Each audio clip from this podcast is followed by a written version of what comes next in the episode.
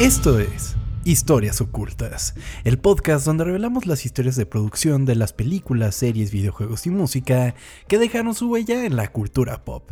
Mi nombre es Tom Kersting y me acompaña. Chava Bañuelos. Chao, Bañuelos, bienvenido ahora sí al primer episodio de 2023. ¿El primero? ¿El otro no salió o qué? No, bueno, sí salió, pero estúpidamente dijimos que era el primero de 2022. Ah. Y los dos seguimos con la corriente. Dijimos, ah, sí, el primero de 2022. Ah, qué chingón y que no sé qué. Y ni nos dimos cuenta, güey. Me pasaba mucho como cuando ibas en la escuela que tenías que poner la fecha, güey.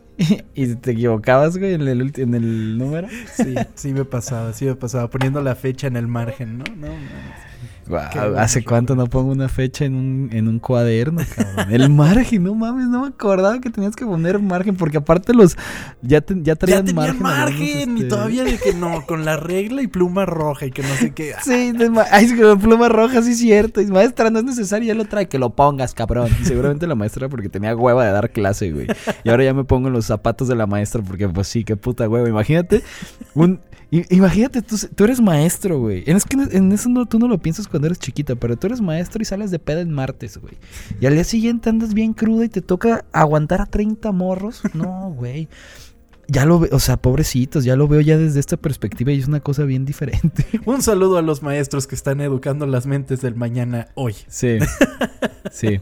Saludos a los maestros. Espero haya muchos que nos escuchen. Sí, porque además ya regresaron a clases, entonces pues qué chinga, ¿no? Güey, se nota durísimo en las calles, cabrón.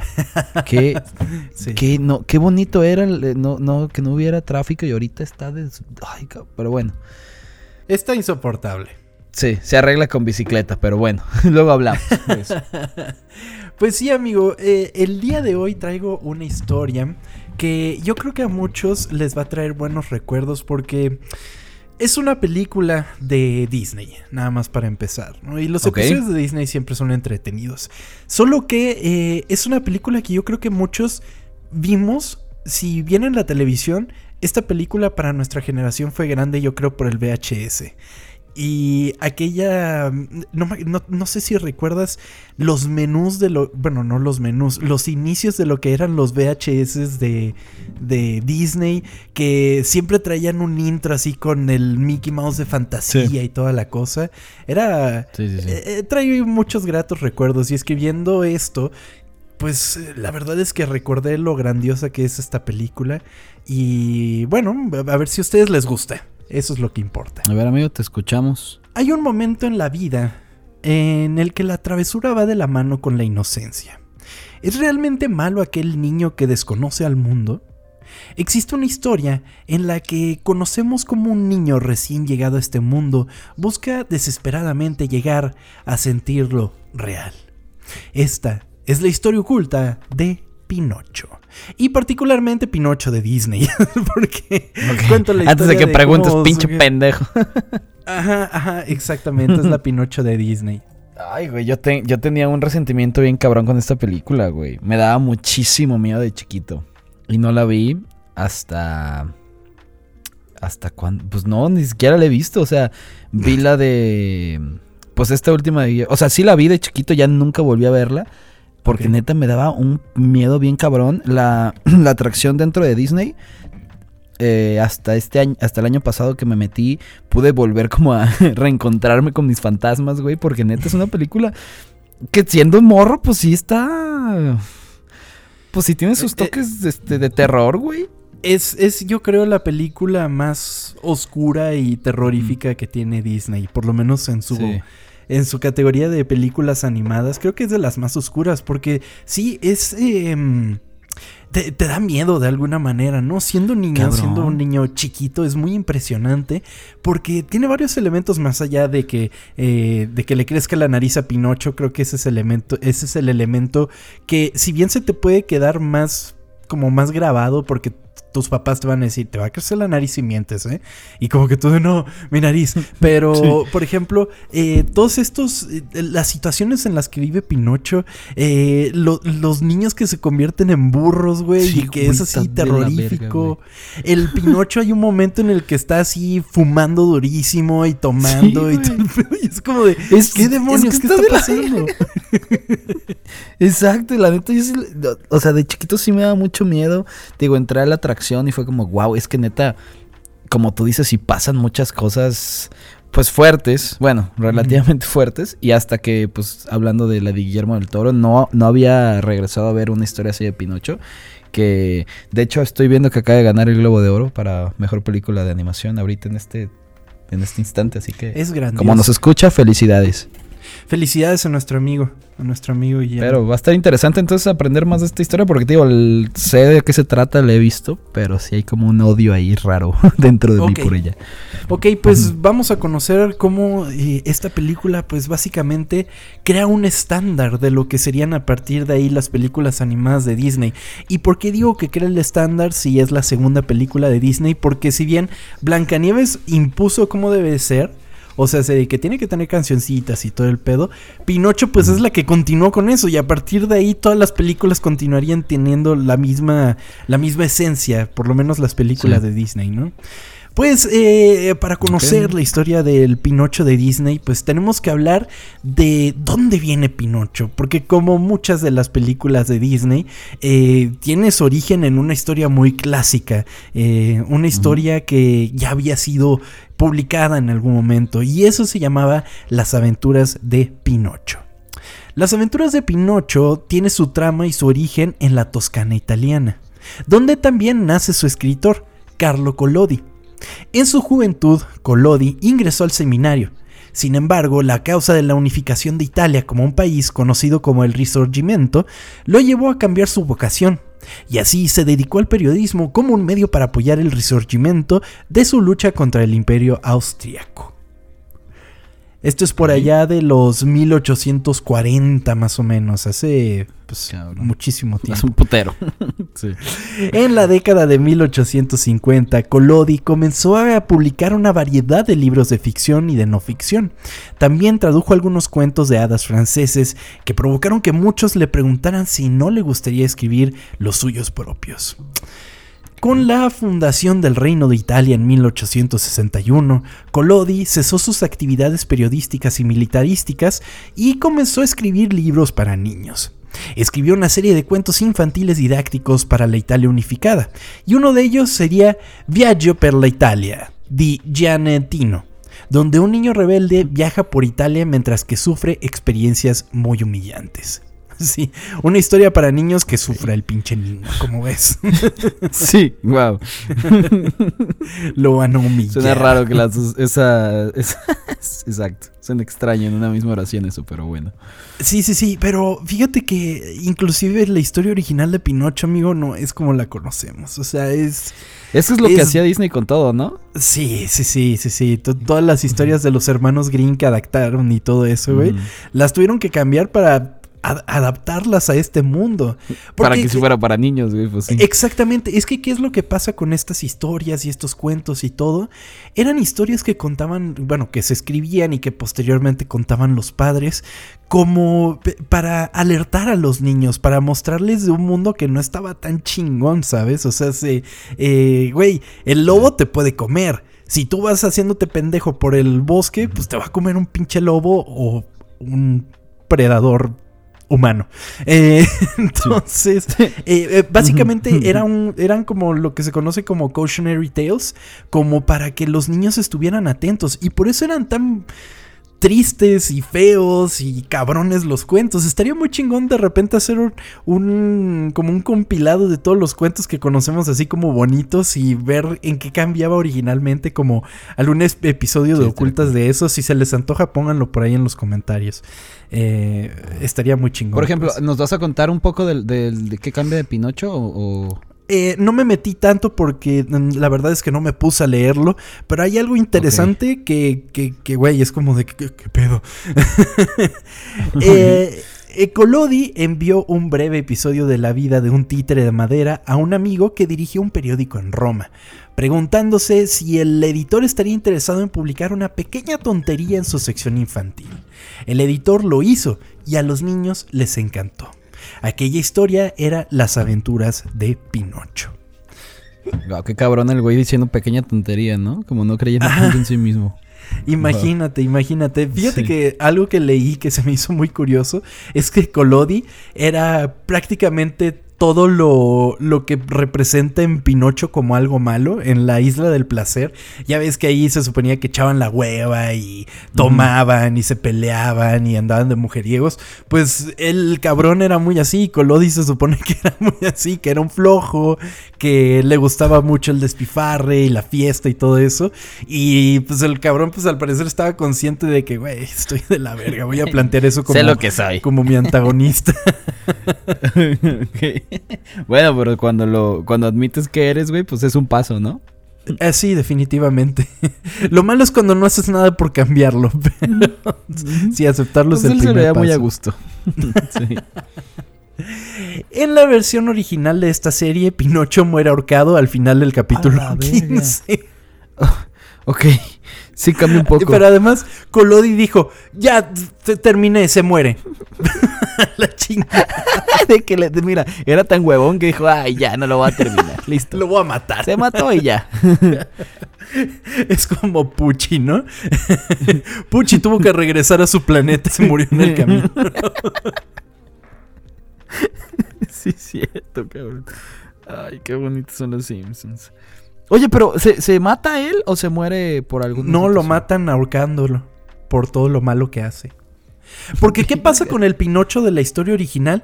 Era un pasado de lanza, güey. Era un mezquino, era bastante pasadito de lanza. O sea, era, era malcriado el Pinocho de la historia Sí, original. es que cae mal, cabrón. Es un güey, güey, ¿cómo te dan ganas de meterle una cachetada al güey? Neta, cae mal. Y también en esta de Guillermo del Toro también cae mal, güey. Es como cabrón. Entiendo que eres nuevo, pero pues no mames. que eres nuevo.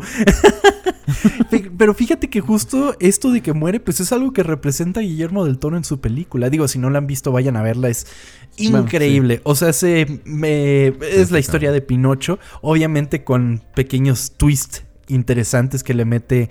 Guillermo del Toro a la historia, pero, o sea, es una animación impresionante. Sí, O sea, el logro técnico de esa película es una cosa fuera de este mundo. ¿Viste, ¿Viste la de Disney que también salió el año pasado? No la vi, la de Tom Hanks como Gepetto no la vi, amigo. No, me- demasiado cringe Sí, para mí, güey.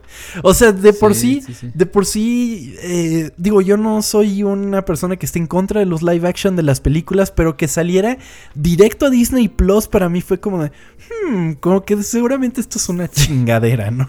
Sí, esa es una mala señal. Cuando va directamente ahí es cuando dices, "Mm, no sé si valga la pena. Sí, no, y no. yo con lo que vi, o sea, ciertas imágenes y el tráiler, sí dije, verga, se ve feo. Se ve chafa. Sí, sí, sí. Y, y lo que pasa también con esa película, quizás porque trata de representar muy lo. muy la, la, la película animada. El Pinocho es básicamente el mismo, nada más que en 3D, güey. Sí. O sea, es como. mm, ok. Cosa que no hace la, la Pinocho de. de. De Guillermo del Toro. O sea, inclusive la, esta Pinocho nueva estaba ubicada en la guerra. en la Segunda Guerra Mundial. Eh, y- güey, para ese entonces ya la, la historia de Pinocho tenía 100 años de haberse publicado, ¿sabes? O sea, eh, Sí, está, está cabrón eso, porque a pesar de que ya sabes la historia, o sea, ya todo el mundo sabe la historia de Pinocho, la película es entretenida porque ya sabes qué va a pasar, sabes cuál es el final, pero eso, como tú dices, esos twists que le mete, la hace como muy divertida y la neta vale un putero de pena verlo también por, por la animación. Entonces ahí, pues, ¿qué pasa? Pinocho se muere. El éxito de la historia era tanto que el editor del periódico le pidió a Collodi continuar con la historia, por lo que de ser de 16 capítulos, las aventuras de Pinocho pasaron a ser 36 la verga! capítulos. O sea, lo revivió después. Ajá, sí, sí, sí, lo, lo revivió y, y fue como de que, güey, 36 capítulos. Lo que pasaba también es que era una historia como periódica, ¿sabes? No era así como eh, un librito, no, era como así, como un capítulo que ponían y pues ya dijo, güey, tienes que terminar esto y no puede terminar el pinche niño muriéndose, qué pedo. Sí, claro, güey. Pero qué pedo que a todo el mundo le encantó que se muriera, güey. O sea, Muere ahorcado y fue un éxito la historia. Wow. A todo el mundo le cagaba Pinocho de que, ah, qué bueno que se murió. Mátalo más veces. Yo nada más estaba leyendo para ver cuándo se moría el cabrón. Muchas décadas después, en 1937, durante la producción de la película de Disney Blancanieves y los Siete Enanos, uno de los animadores llamado Norman Ferguson llevaría al trabajo una copia de Las aventuras de Pinocho que llamó la atención del mismísimo Walt. O sea, la llevó no para presentársela, se la llevó así de que, ay, la voy a leer en mi descanso. Ah, sí, sí, sí, la llevó como de que, hey, chéquense. Y Walt Disney agarró y se puso a leer las aventuras de Pinocho. Así me lo imagino de que, ¿qué estás haciendo? No, no puedes estar descansando, tráeme ese libro aquí como maestro, ¿no? A ver, tráeme, ¿qué es eso que traes? y ya se quedó leyendo el Walt Disney ahí, de que, mientras latigaba los. Ya nunca se lo regresó, de hecho. Se lo robó. se lo quedó. sí, güey. Pues eh, a Walt le encantó la idea de la historia, entonces dijo, tengo que hacer esto en una película. Estaba muy emocionado y casi inmediatamente le encargó al artista de storyboards Bianca Majoli que escribiera un boceto de la historia basada en el libro. Pero aquí surge un problema. El del libro, pues era un pasadísimo de lanza. Igual Disney estaba preocupado que el Pinocho de Collodi no fuera lo suficientemente amigable para ser el héroe de una película hecha por Disney. Entonces, inclusive durante la producción, detuvo la del trabajo en la película para que sus escritores pudieran hacer cambios a la historia de lo que, que llevó a que varios artistas, pues, güey, ¿y ahora qué hago? No, pues vámonos a hacer animaciones random y se pusieron a hacer fantasía, güey. O sea, se de una cosa se pasaron a la otra y, y sí, estuvieron muchos trabajando en fantasía en lo que Disney decía. en lo que les decían cómo hacer a Pinocho menos culero. Así de que Disney cuando llegó al capítulo 16, no mames que muere. Si lo había leído antes, antes de mandar a hacer la película. Pues los escritores decidieron modernizar el personaje, dándole una actitud más afable que la del libro, que la del libro, pero igual de travieso que el titre del mismo libro. Entonces, es que, por ejemplo, el Pinocho de la película, pues en sí no es travieso, solo no sabe qué pedo. O sea, es muy influenciable. Y eh, para mí, el malo de la historia es el pendejo de Pepe Grillo, güey. Porque ese cabrón tenía un trabajo. Y nunca le sale bien al cabrón. Siempre tiene que ir de que. No, no, no, Pinocho. Güey, pues era un güey que se dejaba influenciar bien fácil, cabrón. Ya unos zorros y les hacía caso, güey. Pues también. O sea. o sea, sí hace un mal trabajo, pues, pero. Pero no le tocó un trabajo difícil, güey. Justificando, justificando al pinche grillo inútil, güey. Es como el nuevo coreback de los Jets, güey. Lo intentó, pero pues es difícil. ¡Ay! no. no, no, Pepe Grillo quizás sí tenía habilidades básicas para su trabajo. Básicas, aparte. Sí, güey. A pesar de lo memorable que es el diseño de personajes de Blancanieves, particularmente en sus discretos y distinguibles siete enanos, todos sus personajes actuantes son humanoides, lo que significaba que los animadores podían hacer referencias a modelos humanos o incluso a sí mismos al animar su movimiento. Esto es bien importante eh, cuando eh, muchos animadores tienen en su escritorio de que así el, su área de trabajo tienen un, un espejo. ¿Esto por qué es? Porque necesitan estarse viendo, muchas veces inclusive se graban y animan sobre lo que grabaron, porque necesitas tener conciencia de lo que tu personaje va a estar haciendo, ¿no? Entonces, inclusive las grabaciones que hacen para las películas, generalmente esto lo hacen mucho para películas 3D, exageran muchísimo los movimientos porque es como se tiene que ver. Uno de los principios más básicos de la animación es la exageración. Entonces, es muy fácil que sean humanos, porque pues simplemente te pones a actuar y pues va a actuar como tú el personaje. Pero ese no era el caso con Pinocho, en el que no solo se tenía que animar humanos, sino que también se tenía que animar un títere, un grillo y varios burros humanoides. Eso era bastante nuevo para Disney, porque si tú ves Blancanieves, pues es bastante sencilla, o sea, no hay personajes eh, que, no sean humanos, o sea, fuera de animalitos por ahí todo el pedo, pero personajes, personajes, todos son humanos. Entonces, pues eso fue un grave problema. Los cortometrajes de Disney tenían una larga historia de personajes no humanoides, pero llevar ese tipo de diseño a proporciones y tamaño de duración significaba que Walt Disney y su equipo de artistas tenían que pensar más allá de lo que se suponía que representarían los personajes y considerar qué efecto emocional tendrían en la audiencia. Porque, bueno, las primeras, los primeros cortos de Disney con personajes que son un ratón, una vaca, eh, un perro y todo eso, pues sí, pero no tienen... Eh, y duraba bien leve, güey. Duraba muy leve, apenas estaban aprendiendo y esto era como de que, güey, es nuestra segunda película, tenemos que hacer algo muy, muy, muy cabrón y bien hecho. Además de que también para ese momento estaban haciendo Bambi y de hecho Bambi iba a salir antes que Pinocho y dijeron, ¿sabes qué? Para, para Bambi y vamos a meterle todo a Pinocho. Eh, o sea, ni siquiera tenían esa referencia de animales, animales, animales, eh, que, que tienen rasgos levemente humanos como para su actuación pero llevarlos a la pantalla grande durante tanto tiempo implicaba cambiar la dinámica que ya tenían. No era solo el Sí, pues, ratoncito manejando eh, el barquito y ya, sino que tenía que representar algo. Inclusive, lo mismo atemorizante que tú mencionas es gracias a lo humanos que parecen los pinches niños burro y cómo cambian y todo el pedo. Es parte de eso. ¿Qué por- ¿Cuánto dura la película? A ver. Hora y media. Ahora, no, pues sí. Sí, es un gran cambio, güey. Definitivamente, definitivamente. O sea, de pasar de 5 minutos a hora y media, pues sí está cabrón. El propio Pinocho fue el primer y mayor desafío del diseño de personajes. En la novela, Pinocho era un niño de madera de espíritu mezquino, lo que significaba que además de alterar su personalidad, había que representarlo físicamente con ojos muy abiertos. Literal fue como de que, güey, está descubriendo el mundo, pues ponen unos pinches ojotes así bien grandes. Disney y compañía tenían que encontrar una manera de hacerlo visualmente atractivo. Y finalmente, pues Walt Disney no estaba tan contento con los primeros intentos del personaje.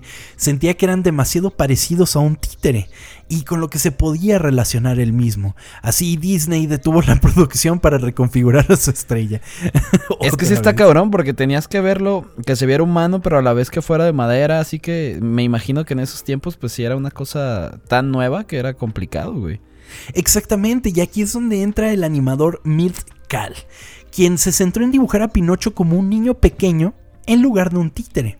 Y solo su nariz y su postura angular indicaban sus orígenes tallados en madera. Si tú ves al Ah. Pinocho que ya está, que tiene vida, por así decirlo, que no es real, pero que tiene vida, eh, él se mueve como Solo las un- articulaciones, ¿no? Las Las articulaciones el- tienen como sus, sus, sus pivotes ahí para moverse, ¿no? Pero ni siquiera los mismos pivotes les hace caso el personaje. El personaje se puede curvear y se mueve, pues, como un niño, tal cual. Solo es como la excusa. O sea, sí es un títere, pero... ah, o sea, nada más ponle ahí como si tuviera un tatuaje de que ahí tiene una, una tuerca, ¿no? Y ya. Sí. síguele. Pepito Grillo proporcionó así. El pendejo de Pepito Grillo proporcionó. Lo odias durísimo, güey. ¿Qué te hizo, cabrón? no hizo su trabajo. Eso es lo que no hizo. Pero lo dijiste con tanta furia, güey. Dije, ay, cabrón. Lo, lo trató de hacer, güey. No era sencillo. Imagínate que de repente a ti ahorita, güey, este Tom, le encarguen un niño. ¿Cuántos años tiene Pinocho? ¿Ocho? Sí, porque si tuviera siete sería pin 7.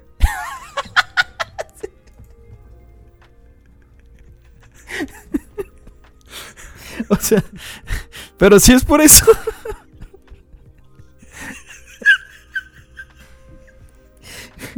Cabrón, tenemos 30 años y nos rimos de esta pendejada. No mames. Bueno, imagínate que de repente Ajá. alguien llegue a tu casa, te toque la puerta y te gane, cuida a este niño de 8 años que se porta de la verga. Güey, no mames. Está de la verga. Y aparte eres un grillo, güey. Qué mames. O sea, ¿Qué puede hacer un grillo, güey? buen punto, buen punto. No es fácil, güey. Ya no ok, güey, ok, ok, güey. Pues el señor Pepito Grillo, el cual quizás no tenía las Pepito. capacidades adecuadas para la tarea que se le encomendó, pero hizo su mejor Exacto. esfuerzo. Gracias, Eh, gracias. pues proporcionó un desafío separado para el animador Ward Kimball, a quien Disney le encargó que creara un compañero lindo y adorable a partir de lo que Kimball vio inicialmente como un insecto feo. Güey, es que se te olvida que es un grillo, el pinche Pepito Grillo, güey.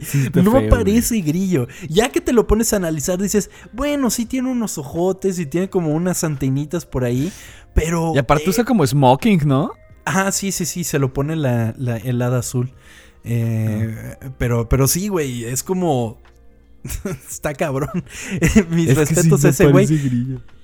Y, tomó el mismo concepto si tú te das cuenta que Miltkal para el diseño de Pinocho. Él dijo, güey, pues o sea, no tengo que hacerlo un grillo como tal, con que eh, aparente serlo, pero yo darle cualidades eh, humanas, pues creo que es más, más que suficiente, ¿no? Y resulta, resulta de alguna manera. A veces se nos olvida que Pepito Grillo fue por mucho tiempo, después de Mickey Mouse, fue la mascota de, de Disney, como tal, como empresa. Por mucho tiempo, sí. Sí, esa Pues es que o sea, sí tiene todo lo, de... O sea, sí parece un, digamos, como un Mickey Mouse, porque lo único distinto es que es verde, pero todo lo demás es un... Es un diseño muy similar. Y ahorita estoy viendo el de la película de Disney, esta, la nueva. Está horrible, güey. ¿Ya lo Está horrible. no, mames. A ver, está espantoso. ¡A la verga! ¿Qué es eso? Güey, está súper feo, güey. No mames. y es Joseph es Gordon Lewitt, güey. sí. sí parece. Sí parece, güey. no, mames. Porque, porque el de Guillermo del Toro que vamos a estar mamando toda la, sí, todo el episodio está muy bien hecho y está muy verga, güey. Va a quedarle bien lustrada a Guillermo del Toro después de este episodio, pero es que está muy cabrón. Porque además tiene, tiene totalmente su estilo, lo ves y dices, no mames, es una verga este güey. O sea, es muy increíble. Eso y las hadas, güey, las hadas vete a la verga. Yo estaba impresionado con el diseño de las hadas, güey. Era una cosa increíble, es increíble esa de Pinocho. Pero bueno, regresando, eh, pues bueno, una vez teniendo a eso, eh, a eso, a los personajes, esa cosa. la película no solo tendría una animación nunca antes vista, sino también efectos hechos a mano que destacaban de todo lo antes visto en la animación, desde efectos parpadeantes, partículas que revientan con todo lo que se encuentran alrededor y quizás una de las más visionarias representaciones del agua jamás animadas. Porque no sé si te acuerdas, pero gran parte, gran parte de la problemática y el final de la película es con el pinche cachalote, güey, que se come a Yepeto. Y imagínate la segunda película, el segundo largometraje de Disney y ponerte el animar el mar que está alrededor de un cachalote enorme que al caer levanta olas y, y agua por todos lados, güey, es como de, güey, ¿cómo demonios lograron hacer eso en ese momento? Para, para los, exacto, para los años en lo que era, güey, no mames, sí, sí se ve algo complicado. Totalmente. La animadora de efectos Sandy Strother eh, trabajó en los efectos de agua durante un año entero. Sin embargo, abordó el reto de una manera sumamente inteligente en las escenas de agua abierta, en la que el agua que se encontraba más alejada de la cámara era menos detallada y más impresionista de la que se encontraba en primer plano, permitiendo a los artistas en concentrarse de mayor manera en lo que el espectador ve y hacerlo sumamente detallado de alguna manera, pues es el principio básico de, la visión, ¿no? Es como de que lo que ves más lejos, ni detalle le ves, ¿no? Conforme te vas acercando, pues sí. Entonces dijo, bueno, los efectos que estén cerca de la cámara, pues vamos a hacerlo así, súper, súper, súper detallados. Y lo que está atrás, pon un cuadro azul, güey. O sea, sí. Es que está cabrón que se nos olvida que esto fue hecho hace un putero de tiempo y lo bien que se ve ahorita, güey. Sí, sí, sí, sí. Tú, tú lo ves, tú te metes a Disney Plus y la ves y dices, no mames, se ve increíble. Y fue hace qué, güey, 80 años, 80 y tantos años. Sí, 80 años. Y sigues diciendo, esto está, o sea, esto se ve muy bien. Sí, sí, sí, sí. Es que es lo que siempre hemos dicho, güey. Ese tipo de animación tradicional no envejece. No hay manera de que envejezca. O sea, se puede, puede envejecer la calidad que tiene eh, la imagen como tal, porque pues, obviamente las técnicas son distintas, pero la animación en sí, esa no envejece. Y menos las que ya empezó a meterle Disney en sus largometrajes. O sea, ya... siempre se va a ver bien eso. Sí, muy cañón, muy cañón. Pues... Um, Pero a pesar de lo detallada que es esa agua, no está intentando el fotorrealismo. Al igual que con el diseño de personajes, la atención se centra en cómo debe funcionar el agua dentro de la historia y la respuesta emocional que debe provocar, sin replicar exactamente el mundo real. Esto ya lo hemos tocado antes, amigo. Es. Se tiene, tiene que funcionar, ¿sabes? No tiene que imitar la realidad tiene que funcionar para la historia. Y esa agua es sumamente dramática, güey. O sea, cuando sale la pinche ballena y se come todo el pedo y es así como, no mames. Eh, eh, eh, lo representa de una manera increíble. Lo sientes tensa, sientes tensa como es esa escena de, de, de pesada. Sí, porque no se ve realista, como dices tú. Se ve. O sea, sigue este mismo. Esta misma línea de la historia. Y, y, te lo crees, pues. O sea, te involucras en la historia y te metes ahí. Y aunque sabes que, pues no es real, te lo crees, o sea, tu mente lo... Lo, interpreta de esa manera. Ajá, lo interpreta, sí. Y es que es justamente como los personajes. Pepito Grillo, te das cuenta que no es un grillo, pero dices, funciona el pinche grillo. Eh, eh, Pinocho eh, deja de ser una marioneta enseguida, güey, pero sigues entendiendo que es una marioneta, ¿no? O sea, es, es, yo creo que esta manera de abordarlos me hizo increíble, güey. Yo creo que todos deberían de abordar la animación de esa manera. ¿Qué nos funciona? No tratemos de replicar lo que existe. Vamos a ver de qué manera nos funciona. Que es algo que le funciona mucho a, Pinocho de Guillermo del Toro. o sea, también es, o sea, no solo porque es animación stop motion, sino que también la, misma estética que utiliza la película te comparte mucho de lo que, de lo mismo que la historia te, te, te quiere compartir, ¿no? Sí. Para Blancanieves se utilizaron hojas de modelos bidimensionales para mantener la coherencia entre los personajes animados por varios artistas. Pinocho llevaría ese estándar al siguiente nivel con un método que todavía se emplea hoy en día para la animación, utilizando modelos tridimensionales esculpidos. O sea, ¿cómo? Sí, hacían modelos de, de, de tamaño real, pues, y, y eso le servía a los animadores como para tener la referencia de lo ah, que ya, ya, ya, ya, ya entendí. Para, ok, sí. No, amigo, no los imprimieron en 3D, güey. pues Además de los modelos de personajes secundarios y del propio Pinocho, el departamento de modelado creó miniaturas detalladas del vagón de Stromboli, la diligencia de Pleasure Island y, quizás lo más sorprendente, modelos de trabajo de los muchos relojes cucú que cuelgan en la pared del taller de Gepetto, para que los animadores pudieran ver cómo se veían realmente y pues para que lo pudieran representar adecuadamente en la animación. Ok. Pero está cabrón porque no sé si te acuerdas, pero hay como 100 relojes cucú en la casa de Yepeto, güey. Está muy cabrón. Eh, en el caso del vagón de Stromboli, la miniatura de trabajo completa con el sistema de suspensión se filmó desde los ángulos que necesitaban los animadores y luego ese metraje se combinó con la animación para imitar con precisión la calidad del movimiento del mismo vagón.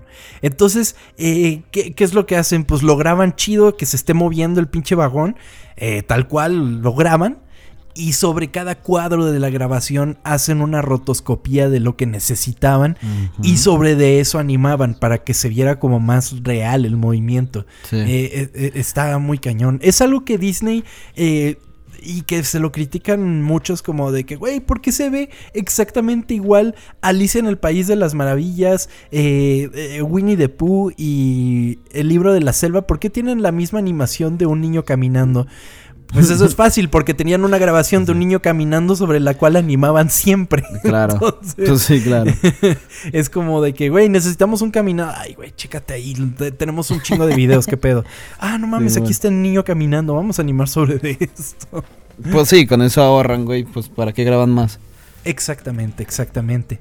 A Disney le encantaban los modelos tridimensionales, a Walt Disney. Y amplió el departamento trayendo más escultores para trabajar en modelos para Bambi, Fantasía y otras producciones. Aunque el taller de modelos se disolvió a mediados de la década de 1940 como medida de ahorro durante la Segunda Guerra Mundial. Sin embargo, más adelante se retomaría esta técnica para sus siguientes películas. Hay que Nunca te he preguntado. Ajá. ¿Cuál es tu película de Disney de estas de Disney viejillas favorita? O sea, antes de su renacimiento, antes del renacimiento de ajá, exacto, de lo que hemos hablado. Ah, eh, me gusta Dumbo, fíjate. Dumbo me destruye sentimentalmente, pero me gusta un chingo. También me gusta mucho La Bella Durmiente, por ejemplo, también se me hace muy padre. Eh, Pinocho me gusta, no te voy a decir que es mi favorita, pero, pero sí me gusta. Yo creo que Dumbo quizás es como la más Ay, está padre, está bonita. Me gusta Dumbo. ¿Y la tuya qué pedo? No sé, estoy... Es que... Como no, nunca fui muy fan de este como Disney viejo, la que... No sabré decir, yo creo que Cenicienta, güey. Sería... ¿Cenicienta? La que más como que disfruté. Porque... Pero tampoco te digo, ay, nomás me mama Cenicienta, güey, que haces como... pues las, las vi, las disfruté en su momento, pero no es como que regrese a verlas. A ver, vamos a ver cuáles son las clásicas de Disney. Sí, porque luego hay gente así que bien, bien fanática de Disney que te dice, en 1950 se estrenó. Sí, bueno, ahí te va. Eh, la primera es Blancanieves, Pinocho, Fantasía, Dumbo, Bambi. Eh, saludos amigos, Los Tres Caballeros, Make My ¿Saludos amigos? Ajá. Saludos amigos. no tengo idea. Eh, Fun and Fancy Free Melody Time The Adventures of Ichabod and Mr. Toad. En el 50, Cenicienta, Alicia en el País de las Maravillas. Alicia en el País de las Maravillas está padre, está bien drogada. Eh, Peter Pan, La Dama y el Vagabundo, La Bella Durmiente. Eh, 101 Dálmatas. Ay, está padrísima 101 Dálmatas, me gusta un chingo. ¿De qué año 101 Dálmatas? Eh, no mames, pensé que era más nueva. De los 60. de los 60. Sí. El libro de la selva, los aristogatos. Nunca me ha gustado los pinches aristogatos. Robin Hood, la de la del Robin Hood que es un zorro. La Bella y la Bestia es, es de 90 No mames, es de los 90, güey. A ver, estoy perdidísimo, güey. Entonces, ¿el libro de la selva de qué año es? De los 60. no mames. No, güey, soy terrible con esto. O sea, no, no tengo ni puta idea. Bueno, ahí todavía en los 70, Winnie the Pooh, Los Rescatadores, eh, El Zorro y el Sabueso, puta madre, de los 80, güey. No mames, El Zorro y el Sabueso, güey. ¿Cómo lloro con esa pinche película? Me caga la madre. Eh, el Caldero Negro, El Gran Detective Ratón, Oliver y sus amigos. ¿El Gran Detective Ratón? ¿Cuál es eso, güey? No mames. Basil, The Great Mouse Detective. no, ni puta idea. Y luego para finales de los 80, La Sirenita, que aquí es donde comenzamos ahí sí con nuestra infancia, güey. Eh, la Bella y la Bestia, Aladín, El Rey León, Pocahontas, El Jorobado de Notre Dame, Hércules, Mulan, Tarzán. Ya, pues voy a terminar, ¿no? en el 2000, Fantasía 2000, eh, Las locuras del emperador, aquí es donde... Atlantis, Lilo y Stitch, El planeta del tesoro, eh, ¿Cómo se llamaba? ¿Hermano oso? ¿Brother Bear? Era. Eh, Mi oso y yo, ¿cómo se llama? Es la de que sepa el mundo. Tierra de osos, ¿no? Tierra de osos, tierra de osos. Eso me gustaba. Home of the Range. Home on the Range. ¿Qué es eso? ¿Vacas vaqueras, güey? Home on the Range. Pues sí, yo supongo, ¿no? Sí, es vacas vaqueras, vacas vaqueras. Chicken Little. The Wild. la familia del futuro. Bolt. no mames, Bolt. Eh, la princesa y el sapo. 2010, Enredados. Eh, Wreck It Ralph. Frozen. Big Hero 6. Eh, Zootopia. Moana. Ralph 2 y Frozen 2. Esta etapa me gustó, fíjate, ¿no? O sea, mucha gente es como, ya hicieron todo digital. Pero a mí me gustan esas películas. O sea, Enredados me gusta. Ralph el Demoledor está padre. Frozen soy muy fan. Big Hero 6 estaba súper chida. Me gustó mucho el diseño que tenía Big Hero 6. Pero es, es criticada esa eh, etapa de Disney. Bueno, siempre van a criticar todo, ¿verdad? Es muy criticada esa parte de Disney, ¿sí? Pues sí, hay gente que la critica de que ya todo fue por computadora. pues... y luego ya en los 2020, Raya y el último dragón. Está Ujú. padrísima, eso me No gustó un chingo. Está muy chingona. Eh, Encanto, que no la vi. Y Eh. Strange World. Strange Ah, World, esa ¿cuál que es? nadie se enteró que salió. ¿Qué, qué verga Strange World? La del mundo extraño, la que salió el año pasado que nadie supo, güey. Estuvo de que tres días en el cine, güey. Es no de- mames, güey. ¿No la viste? ¿Qué pedo? No. ¿Qué es eso? No mames, es, de- es Me la... enterando. Sí, de hecho creo que es la primera este, película de Disney donde hay como una relación abiertamente gay. Y, Ajá. y yo esperaba que iba a haber un desvergue, pues en Twitter ya ves que siempre se enojan los viejitos por Sí. eso. Y nadie dijo nada, porque como que nadie la vio, güey. Es de como de un papá que... que se, bueno, típico que el papá se enoja con su hijo. Haz de cuenta que el papá lo abandona a su papá porque se va como a ser aventurero. Y luego él se hace como granjero. Y luego su hijo quiere ser aventurero. Así que dice no porque se acuerda del papá. Mamás así, güey. O sea, ¿Qué, güey? sí, güey. El hijo del papá. No, o sea, el hijo del. Pues, bueno. La peor sinapsis de la historia, pero bueno. Suena verguísima, no la voy a ver. Eh, Pero bueno, Sí, güey. esas son todas las películas de Disney. O sea, de Disney. Disney Animation, pues. Sí. Eh, los, los clásicos de Disney, por así decirlo. Qué cabrón que Frozen ya va a tener 10 años de haber salido, güey. No mames. Sí. Somos viejos, güey. Y yo me acuerdo que salió cuando estábamos en la universidad. Wow. Además, todo el Somos- mundo estaba hablando de Frozen. Pues ahí en mero animación, pues todo el mundo Sí. decía, no mames, lo que pueden hacer con la nieve, ¿no? Todos así, güey, qué Sí. chingón. Sí, estaba padre Frozen. no mames, nos fuimos, pero por las hiperramas, güey, porque te quería mencionar algo que ya ni te mencioné. Eh, cerraron el, la parte de... Güey, no sé cuántos minutos nos fuimos a hablar de otras chingaderas, güey. El punto es que recuerda que en aquel momento estaba a su furor la Segunda Guerra Mundial. Esto es importante Ajá. para el resto de la historia. Otro de los experimentos de Disney para esta película fue la cámara multiplano, que se utilizó un poco en Blancanieves, pero que Pinocho empujó sus límites para, para crear varias de las escenas de su película, amigo. Prácticamente todas las tomas de la misma película utilizan la técnica del multiplano. ¿Cómo es Y esta? pues, ajá, es a lo que voy. Ah. El, el- el multiplano lo que le permitía hacer a los animadores era trabajar en celdas que estaban, eh, que una vez pintadas eran transparentes. Entonces, Mm, ¿qué es lo que pasa? Porque es multiplano, porque puedes tener una celda por arriba que tenga el personaje, ¿no? Otra celda atrás que tenga la pared en la que está enfrente.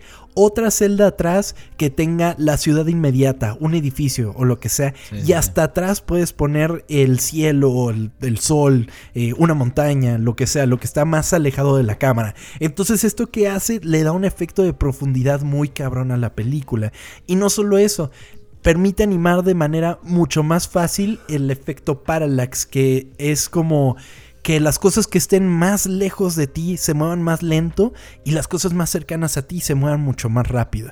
Entonces, ¿qué es lo que le permitía hacer un pequeño movimiento que le diera una, una sensación de que todo lo que está en ese universo está en conjunto, pero en diversas, eh, como en diversos planos. O sea, sí. no eh, le daba como un sen- un- una sensación de fluidez al movimiento de, de cámara y todo ese pedo.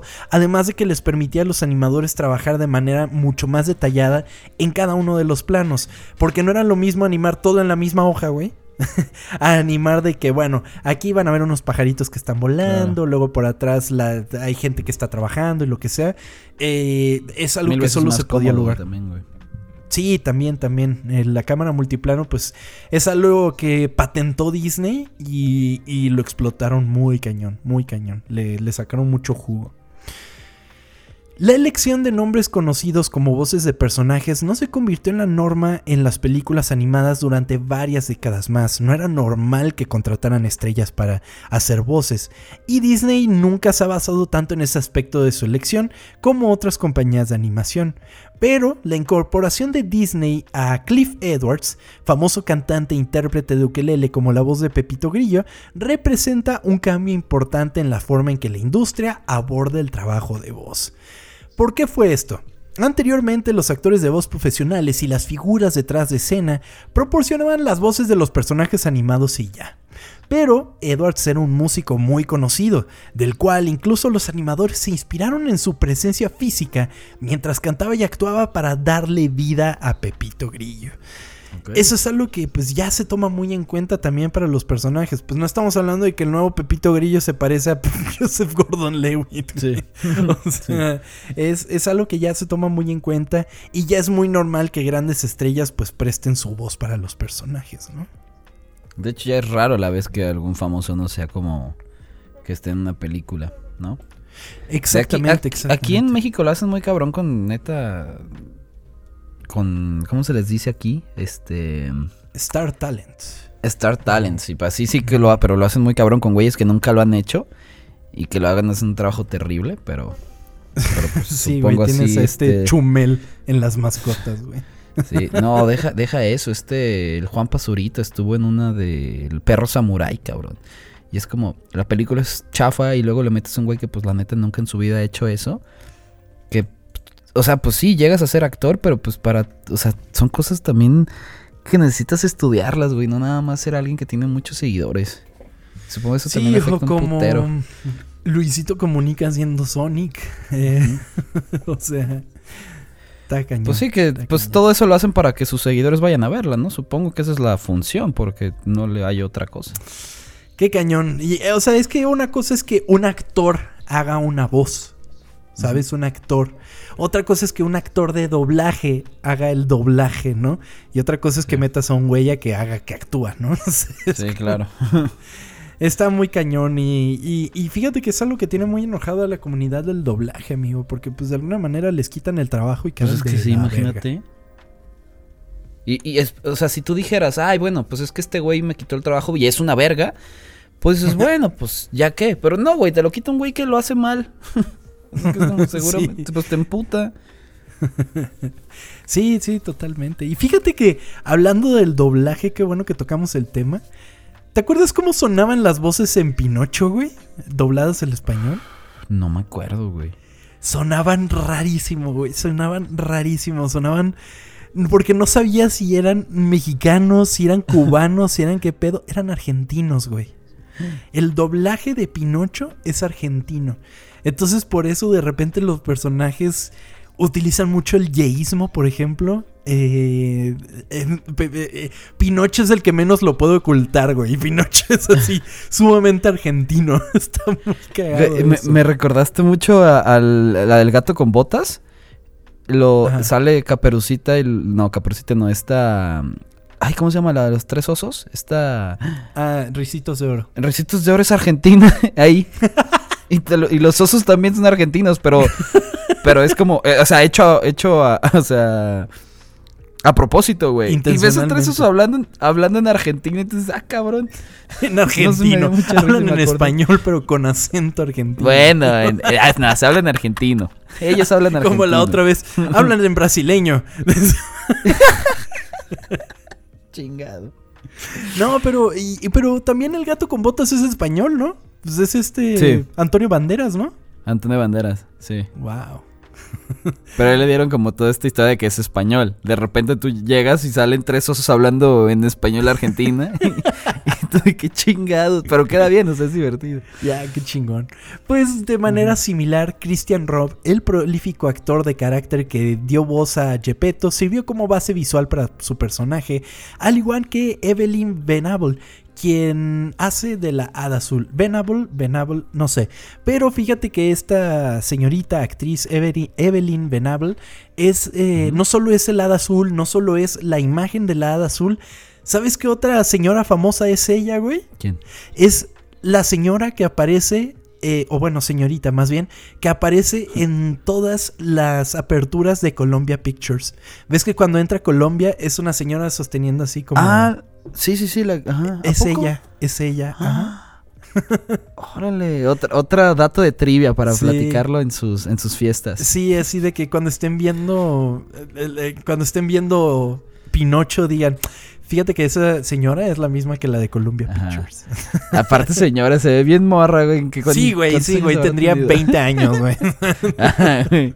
Señora, qué horrible suena eso, como cuando a mí me dicen señor. Cabrón, tengo 28, no soy ningún señor todavía. Sí, sea. Eh, Está la verga.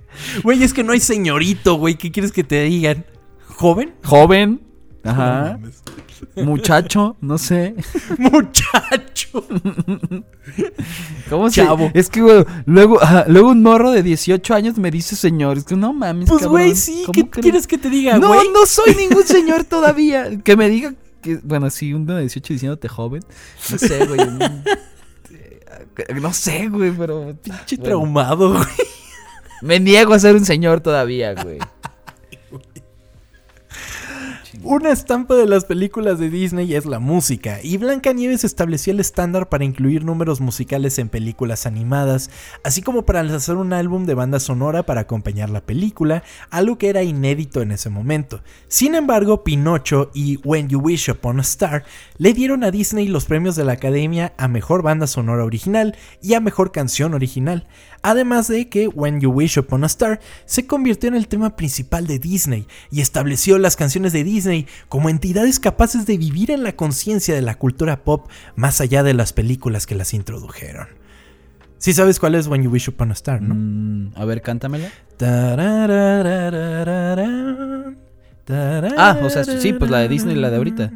Exactamente, amigo. Ese es la canción de Pinocho. Y hasta hoy día sigue siendo el tema de Disney Pictures, güey. Está muy cabrón. Wow. No sabía eso, güey. Otro dato.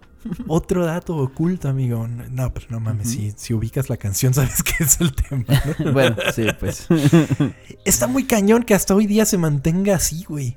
Porque Es que este está película chido, de- güey. Es ra- eh, sí hay películas que no empiezan con, con- con esa tonadita, pero lo normal es que sí. Y más con el nuevo intro, ¿no? Porque te acuerdas antes que era como... Era muy simple antes el intro de Disney, de que era como... con el. eh, Con el castillo por líneas que se iba construyendo. Y ahora que ya lo ves así como de que en 3D y todo el pedo es como de... "Oh, güey". Con el mucha- y todo eso. Y una, y ciudad. ahí, bueno, un pueblito. Me dan ganas hasta de vivir ahí, güey. Sí, o que- y que de repente lo cambian para algunas películas, ¿no? Me acuerdo como Sí. que en Cruella, creo, lo hacen como, como más punk, ¿no? Un pedo así, lo hacen en blanco y negro y así, pero... Güey, pero está cabrón. no- no- neta no sabía. Porque, pues, o sea, si tú vas a un parque Disney, esa canción suena cada rato. Así que, y más cuando es el, el, fuego- el de fuegos artificiales, siempre la ponen, güey. No mames, no tenía ni idea que era de Pinocho. Sí, cabrón. sí, sí, es de Pinocho, es de Pinocho, amigo. Una canción sota y pues que canta Pepito Grillo, ¿no? Entonces... eh, Tiene justo- magia, tiene magia la, el la pinche canción. Sí, sí, sí. Suena pues es que es como el tema, eh, es justo como cuando van a desear, ¿no? Si no me equivoco, cuando van a desear por...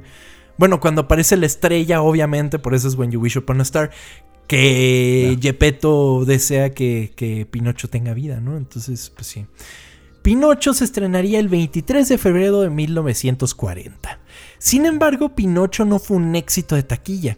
Los ingresos de taquilla del estreno inicial de la película estuvieron por debajo del éxito sin precedentes de Blancanieves y por debajo de las expectativas del estudio. Amigo, eso está muy cabrón porque Pinocho había tenido un costo de 2.6 millones de dólares, que era el doble de lo que había costado Blancanieves y no lograron superarla, güey. Wow. Es muy importante también pensar eso. Es como, de- bueno, 2.6 millones en aquel momento era un puta madral más de lo que Me es imagino. ahora, pues. Pero, pero sí. ¿Y por qué habrá cañón. sido? Ahorita vamos a ver. Disney recuperó un millón de dólares a finales de 1940 y los informes del estudio de la taquilla original final de la película varían entre los 1.4 millones y 1.9 millones. O sea, debían, debían todavía un chingo. O sea, perdieron.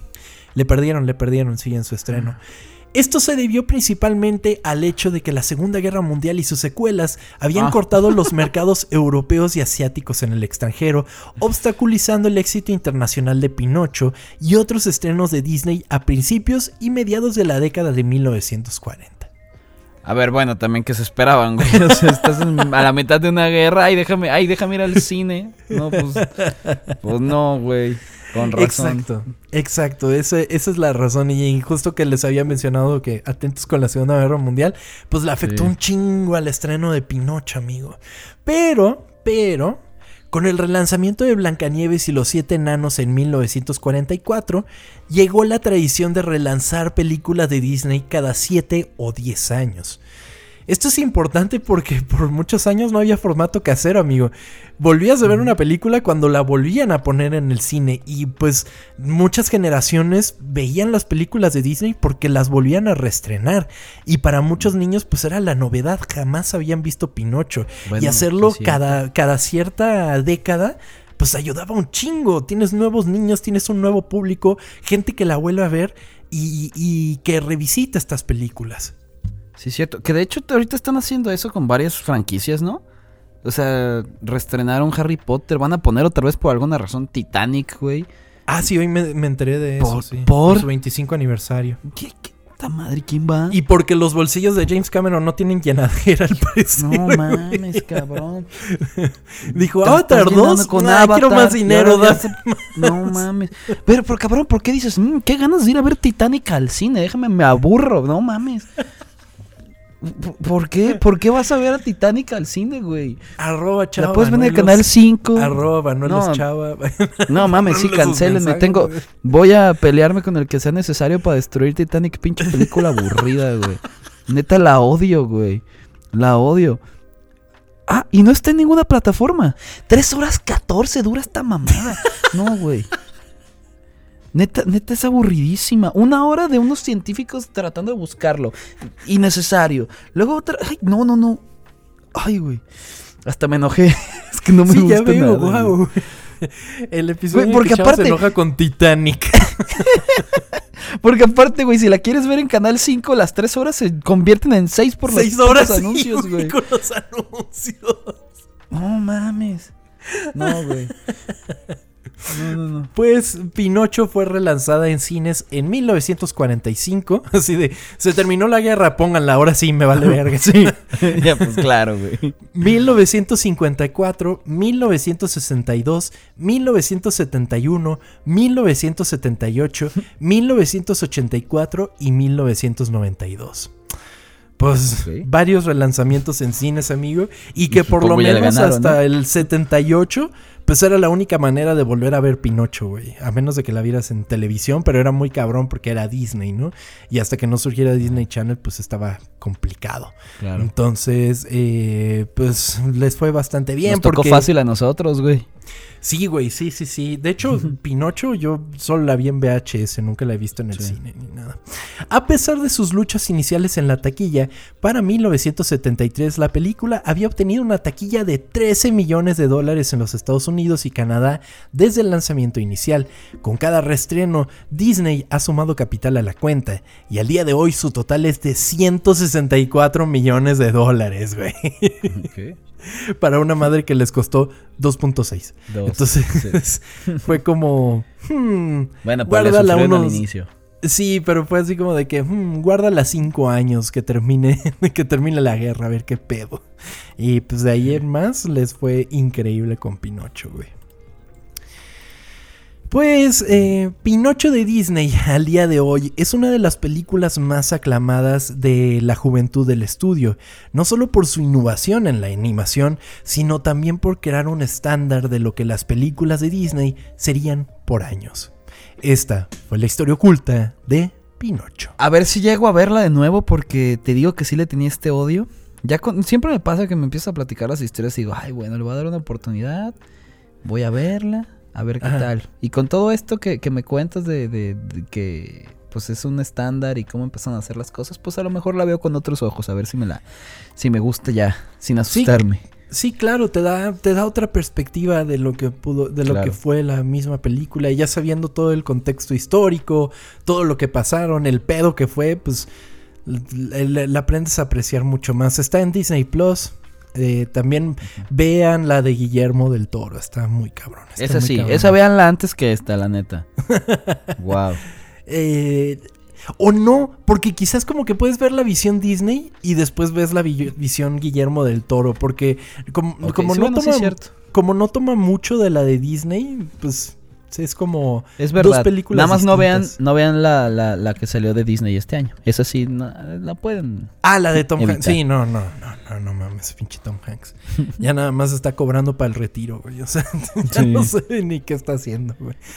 Que salió una de él ahorita, este, mm, con Garantía Cinépolis, a ver. si Ah, la del vecino, a ver si ¿no? es cierto. Simón. Como que ya está muy de viejito. Bueno, es que ya está viejito Tom Pues es que ya estoy viejito, güey. Pero te iba a decir, hace poco lo vi también de viejito en la de Elvis, que sale del representante de Elvis, güey. Ah, dije, sí. no, pues, ya, pues sí, ya está en edad de salir en papeles de viejito. Tom Pues ya Hanks. tiene. Bueno, bueno, tiene 66. Pensé que estaba más viejo. No mames, está lo hacen viejito. ver más viejo en pantalla, güey. O quién sabe qué le pasó porque sí se ve bien acabado de repente. Es que yo, yo sí pensé que tenía ya casi unos 70, 80, pero no, 66, pues todavía está joven, güey. Pues es que no hace tanto salió en las de Ángel, en las del Código da Vinci, de esas de Dan Brown, güey. ¿Te acuerdas? Y, Sí, sí. o sea, estaba maduro, pero no, no era un anciano, pues. O sea, está, está cañón. Pues bueno, eh, esto fue todo por este episodio. Recuerden seguirnos en arroba ocultas, ocultas con O, porque somos muy cool en este podcast. Eh, también recuerden seguirnos en nuestras redes sociales personales, arroba tom-kersting y al señor Chava Bañuelos lo encuentran por... Banuelos Chava en este Instagram, Chava. No, puta madre. Banuelos Chava en Twitter y Chava Banuelos en Instagram. Es correcto, por ahí pueden encontrar a Chava Bañuelos. Recuerden que también tenemos un coffee co-fi.com para que les mandemos saludos. Pues hay que dejar la propina, señores. Entonces, ahí eh, co-fi.com eh, diagonal ocultas, ocultas con doble. Paguen para seguir produciendo esta madre. Y pues nada. Sin más por el momento, amigo, nos retiramos. Muchas gracias por acompañarme en esta, ahora sí, bonita historia. Tú que dices que siempre jodo las historias, en este momento Sí. no hubo, fue, fue, fue muy positiva. Qué bueno, qué bueno. Este, hubo una guerra mundial a la mitad, ¿verdad? Pero este. Murieron Pero millones de personas, pero no estaban involucradas Ajá. en la producción. Nah, este, gracias, gracias a ti, amigo. Gracias a todos. Este, nos vemos la próxima semana. Adiós.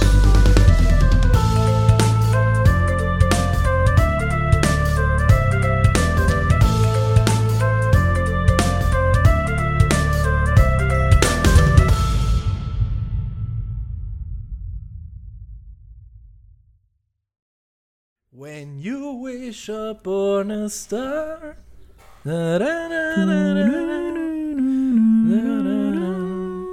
También así empezaba el maravilloso mundo de Disney, ¿te acuerdas? Ujú. Sí. güey, estaba muy cagado Ay, que empezaba bonito. con el castillo. Qué bonito.